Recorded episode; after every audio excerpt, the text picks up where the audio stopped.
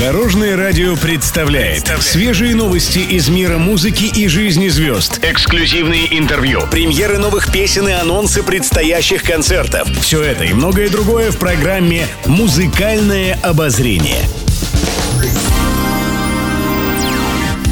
Добрый день. В студии Алена Арсентьева, и это программа «Музыкальное обозрение» на Дорожном радио. Музыкальные новости. Анита Цой рассказала о своих новогодних традициях. Певица отметила, что каждый год наряжает несколько елок. У свекрови, у себя дома и на улице рядом с домом. Также на праздник для родных Анита с супругом готовят небольшой импровизированный концерт и все вместе поют под гитару любимые песни.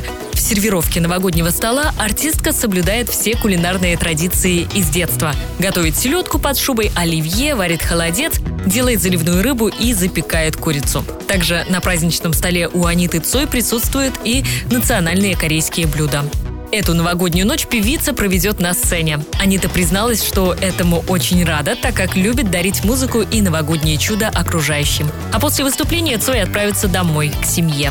Певица добавила, что для нее главная традиция встречать Новый год с родными и близкими.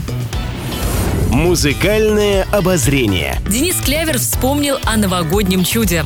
Исполнитель уверен, что в детстве видел настоящего Деда Мороза. Хочу раскрыть тайну, но она не страшная, а прекрасная. В детстве я видел настоящего Деда Мороза. Это не был переодетый папа, это был конкретно Дед Мороз. Правда, сейчас, я думаю, может, это мог быть все-таки вор, хотя воры обычно выносят все из дома, а не приносят, рассказал Клявер. Кстати, исполнитель до сих пор верит в сказочного персонажа, потому что Дед Мороз — это что-то из детства, что-то про сказку. А если в сказку верить, то обязательно все сбудется, уверен Денис Клявер.